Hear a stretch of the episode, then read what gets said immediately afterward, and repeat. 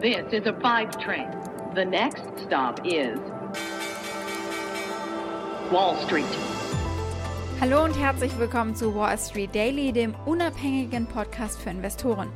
Ich bin Sophie Schimanski aus New York, wo wir jetzt erstmal auf den US-Handelsmorgen gucken. Wir sehen hier den altbekannten Mechanismus der steigenden Renditen und der fallenden Tech-Aktien. Die Euphorie von gestern ist gedreht inzwischen. Es fühlt sich ein bisschen an wie der Crash nach dem Zuckerhoch. Nach einem Handelstag mit neuen Rekordhochs für den SP und den Dow fiel der breitere SP 500 an diesem Handelsmorgen. Der Dow konnte leicht klettern, zumindest kurz nach der Eröffnungsglocke.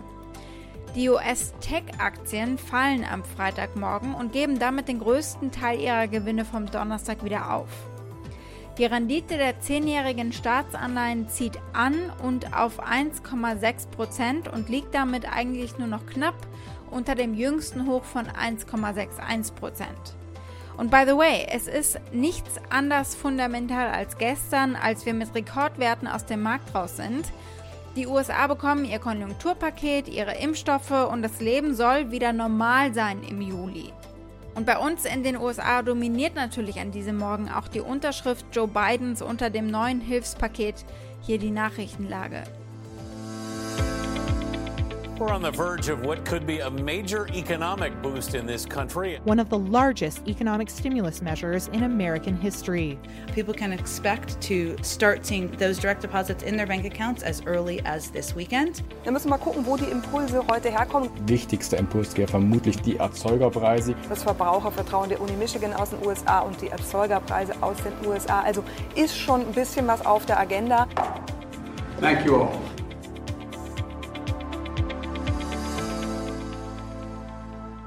Das ist auch unser erster Punkt, die Impfstoffe und die Stimulus-Checks für die US-Amerikaner. Dann schauen wir auf NFTs und wie ein großes New Yorker Auktionshaus einsteigt. Der nächste Blick gilt T-Mobile US. Die hatten gestern ihr virtuelles Investoren-Event und da gab es News. Und dann schauen wir auf Amazon. Die haben in der Pandemie ihren Lebensmittelfußabdruck ausgebaut. Die Aktie des Tages ist die des chinesischen Unternehmens Tencent. Die bekommen nach Alibaba nun ebenfalls Druck von der chinesischen Regierung und die Anleger zittern.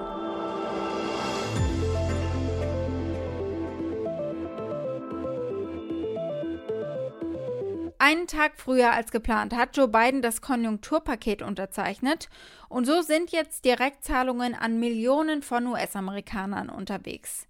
Die Finanzministerin Janet Yellen sagt, sie glaube nicht, dass äh, sie die Marke überschritten haben und äh, dieses Paket habe genau die richtige Größe. Die Republikaner und äh, offenbar auch die Anleger scheinen das anders zu sehen. Was ist nun alles drin in diesem Paket? Unter anderem 300 US-Dollar wöchentliche Arbeitslosenhilfe extra bis Anfang September, die Finanzierung der Verteilung von Impfstoffen natürlich, eine Ausweitung der Steuergutschrift für Kinder und Geld für staatliche und lokale Regierungen. Ein separater Bericht der FED, der Notenbank von Donnerstag, zeigt übrigens, dass das Nettovermögen der US-Haushalte in den letzten Monaten des Jahres 2020 aufgrund steigender Aktienkurse und anziehender Immobilienwerte auf einen neuen Rekord gestiegen ist.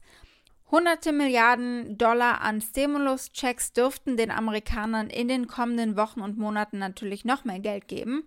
Hier hat Biden gestern im Oval Office seine Unterschrift unter die Gesetzgebung geknallt, einen Tag früher als geplant. Hören wir kurz rein. And I believe this is, and most people I think do as well, this historic legislation is about rebuilding the backbone of this country and giving people in this nation, working people, middle class folks, people who built the country a fighting chance. That's what the essence of it is. What I'm going to do is sign this bill and uh, make the presentation tonight. So, thank you for being here. Genau, und dann kam ja auch noch die Ansprache am Abend, aber erst hat Biden sich mit den CEOs von Johnson Johnson und Merck getroffen und über die Impfstoffe gesprochen. Er will ja bis zum 1. Mai alle US-Amerikaner zumindest eingetragen haben, um geimpft zu werden. In den USA sind gerade die Impfstoffe von Pfizer, Moderna und Johnson Johnson zugelassen, wobei Johnson Johnson ja nur einmal verabreicht werden muss. Die Regierung erwartet von diesen drei Unternehmen bis Juni eben äh, genügend Dosen, um fast 300 Millionen Menschen vollständig impfen zu können. Unser nächstes Thema ist der NFT-Markt. Der ist hot, spätestens seit das Traditionsauktionshaus Christie's gestern ein Stück digitaler Kunst versteigert hat. NFT ist ja die Abkürzung für Non-Fungible Token und das vollständig digitale NFT-basierte Kunstwerk Everyday's The First 5000 Days von Künstler Beeple, der eigentlich Mike Winkelmann heißt, kam für über 69 Millionen US-Dollar unter den Hammer. Der Künstler und seine Familie schauten live zu, wie der Preis auf der Website in die Höhe schoss und sie konnten es kaum glauben. Das sei der Durchbruch für digitale Kunst und äh, er will ins Disney World fahren. Das kriegt Beeple gerade noch so raus. Congratulations, you're at 25,250,000. Crazy, man. Jesus Christ, what the Oh, oh my God! 69 million. I think it probably means digital art is here to stay. I'm going to Disney World! Das Crypto Wizkid Justin Sun war übrigens auch mit dabei und der Zweitplatzierte in der rekordverdächtigen Auktion. Sun, der einst 4,6 Millionen US-Dollar für ein Essen mit Warren Buffett bezahlt hat, das ging natürlich an Charity, bot 60 Millionen US-Dollar für dieses digitale Stück an. Er wurde jedoch von einem mysteriösen Käufer überboten, der 20 Sekunden vor dem Ende nochmal 250.000 US-Dollar obendrauf angeboten hat. Sun hat dann offenbar versucht, sein Gebot auf 70 Millionen Dollar zu erhöhen, aber das Angebot wurde von Christie's System nicht rechtzeitig angenommen, das schrieb er auf Twitter. Und spannend ist das, weil Sun dann das hier anbot. Er forderte Christie's auf, eine Blockchain-Technologie zu verwenden, um den Auktionsprozess transparenter zu gestalten und eben ähnliche Probleme in Zukunft äh, zu vermeiden. Er schrieb auf Twitter, wenn Sie meine Unterstützung bei der Integration der Blockchain-Technologie in Ihr System benötigen, lassen Sie es mich wissen. Gerne helfe ich Ihnen. Smiley Face. Eingestiegen in den Trend ist übrigens auch der Ex-T-Mobile US CEO John Ledger Wundert mich überhaupt nicht. Er ist ein bisschen durchgeknallt, er ist bekannt dafür.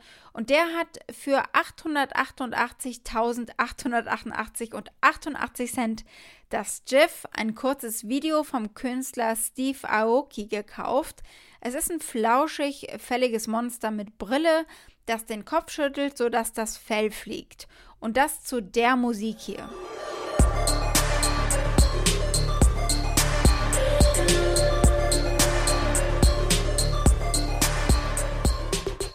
kann ich nur sagen, Kunst ist Geschmackssache, aber unbestritten ist, glaube ich, dass es ein spannendes, sehr lukratives Investment sein kann. Der globale Sammlermarkt hat heutzutage einen Wert von fast 400 Milliarden US-Dollar mit Oldtimern, Comics, erlesenen Weinen und äh, Filmrequisiten und NFTs sind einfach nur eine digitale Erweiterung. Apropos T-Mobile US, die haben nicht nur einen neuen CEO seit 2020, Mike Sievert, sondern auch äh, viele Pläne und die haben sie auf ihrem virtuellen Investoren-Event vorgestellt. Hier zunächst einmal der CEO. Hi everyone, thanks for tuning in. Welcome to our first ever T-Mobile Analyst Day. We're coming to you virtually this afternoon in our socially distanced setup here in our Bellevue headquarters. Whereas Judd said, I'll be joined by a few of our senior leaders to share our plans for T-Mobile's future. Nach einem Jahr nach der Fusion mit Sprint hat T-Mobile die Wall Street über den Integrationsfortschritt der Unternehmen informiert und eben neue finanzielle Ziele bekannt gegeben für diese Fusion. Das Update zum Fortschritt der Integration von Sprint war wohl der am meisten erwartete Teil der Veranstaltung am Donnerstagnachmittag. Das Management von T-Mobile hat die fusionsbezogenen Finanzziele seit dem Frühjahr 2018, als der Deal erstmals bekannt gegeben wurde, nicht mehr aktualisiert. Aber jetzt wissen wir mehr. Damals erwarteten sie innerhalb von vier Jahren nach dem Zusammenschluss jährliche Kosteneinsparungen von mehr als 6 Milliarden US-Dollar. Dank der Kombination der beiden Netzwerke, dank Skaleneffekte und der Eliminierung von Marketing- und Vertriebskosten – am Donnerstag sagte jetzt der Finanzvorstand Peter Oswaldig, dass er dieses Ziel ein Jahr früher als erwartet, nämlich im Jahr 2023, erreichen wird. Und zwar jährliche Einsparungen von 7,5 Milliarden US-Dollar sogar, 25 Prozent mehr als angekündigt. Und dann gab es auch einige Worte direkt an Anleger zu geplanten Aktienrückkaufprogrammen. Der CFO, der Chief Financial Officer Peter Oswaldig, sagte, sie haben noch keinen Plan, aber sie hoffen auf Share Buybacks in Höhe von bis zu 60 Milliarden Dollar in den Jahren 2023 bis 2025. These massive free cash flow numbers in the coming years obviously give us a lot of strategic flexibility and beg the question that we often get from many of you, which is when are we going to begin a shareholder return plan and what would it look like? While I don't have a board approved buyback plan to announce today, it is certainly fair to assume that a very significant buyback program could be on the horizon. We could see up to $60 billion in potential shareholder buybacks between 2023 and 2025. Wall Street-Analysten sind optimistisch in Bezug auf T-Mobile-Aktien. 81% geben ein Kauf- oder ein gleichwertiges Rating ab. Ihr durchschnittliches Kursziel liegt bei 137 US-Dollar pro Aktie. Die Erwartungen an die Veranstaltung waren hoch und die Anleger scheinen auf mehr gehofft zu haben. Die Aktie stieg von 1,9 Prozent am Tag äh, vor der Veranstaltung, dann lag sie nur noch bei 1,1 Prozent äh, nach Beginn der Veranstaltung und heute Morgen ist das Plus sogar noch mickriger. Unser nächster Blick gilt dem Unternehmen Amazon. Während viele Einzelhändler in der Pandemie um das Überleben gekämpft haben und es immer noch tun, hat Amazon stillschweigend eine nationale Lebensmittelkette aufgebaut. Der erste Amazon Fresh Store wurde im September in Los Angeles eröffnet. Amazon arbeitet äh, momentan an mindestens 28 weiteren Geschäften. Die sollen stehen in Philadelphia bis hin zu in den Vororten von Sacramento. Das Unternehmen testet auch die kassenlose Einkaufstechnologie Just Walk Out, die schon für seine Go Convenience Stores entwickelt wurde. Die App die Amazon-App also weiß über Kameras und Bewegungsmelder, was gekauft wird und stellt es einem online in Rechnung. Und so kann man einfach rauslaufen. Just walk out eben. Das habe ich selber ausprobiert in Seattle und es ist sehr seltsam und fühlt sich an, als würde man etwas äh, falsch machen. Gleichzeitig ist es natürlich sehr cool auch. Die Fresh Stores sind aber nochmal was anderes. Sie sind mit smarten Einkaufswagen ausgestattet und die wissen, was im Wagen drin ist und äh, was wieder rausgenommen wird. You find something on the shelf, and by the way, all of the uh, price tags at this store are um, digital, which is really cool. So there's the store. So let's say we want to buy some tuna fish, and you put it into the cart. Oh, it already found it. So these cameras are pretty good at seeing stuff very quickly, and you just put it in there, and boom, you've got it. So it says one, two dollars fifty nine cents, and I've got a little running subtotal of what I'm purchasing, which is really cool. And let's try something else because now at this store there's a mix of uh, traditional brands and also organic stuff and a lot of Amazon products as well. So something like this Donut Cafe. And so if I just put this here, oh, look at that, I already found it. You hear that little sound. And we should try taking something out of the cart and seeing what happens then. And there it goes. It's almost too fast. Recognizes these things very quickly. It now says, oh, quantity of one removed. Mehr als ein Jahrzehnt nachdem Amazon mit dem Verkauf von Lebensmitteln begonnen hat, hat das Unternehmen immer noch einen winzigen Anteil nur am 900 Milliarden US-Dollar Lebensmittelmarkt. Aber laut Branchenbeobachtern ist Amazon Fresh eine gute Möglichkeit für das Unternehmen, Kunden zu binden und einen breiten Querschnitt von neuen Kunden anzusprechen. Von Leuten mit niedrigem Einkommen, die häufig in Discounter wie Walmart zum Beispiel gehen, denn die Preise sind niedrig, eigentlich ähnlich der Preise, äh, die es bei Aldi oder Walmart gibt. Aber sie sprechen natürlich auch wohlhabendere Kunden an, die aus Bequemlichkeit online vorbestellen. Unsere Aktie des Tages ist die von Tencent. Da gibt es Ärger mit den chinesischen Behörden. Die sind ja entschlossen, die Macht äh, der Tech-Giganten einzuschränken. Und die Kartellbehörden verhängten schon einige äh, Strafen gegen andere große Technologiegiganten. Alibaba zum Beispiel hatten sie als erstes auf dem Kicker. Jetzt sind es Tencent und Baidu und auch die TikTok-Mutter ByteDance. Und ihnen droht eine Geldstrafe wegen früherer Akquisition und Investition. Laut einer Erklärung der staatlichen Verwaltung für Marktregulierung vom Freitag wird Tencent für seine Investition in die App Yuan Fudao im Jahr 2018 mit einer Geldstrafe von 77.000 Dollar belegt. Baidu wurde für die Übernahme von Ainemo, einem Hersteller von Unterhaltungselektronik wie zum Beispiel sprachgesteuerter Lautsprecher, im Jahr 2014 mit der gleichen Geldstrafe belegt.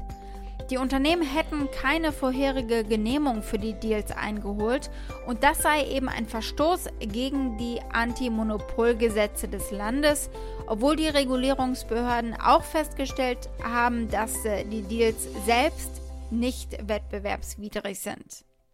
Die Tencent-Aktie in Hongkong verliert, wird aber von Analysten immer noch gut bewertet mit einem durchschnittlichen Kaufrating.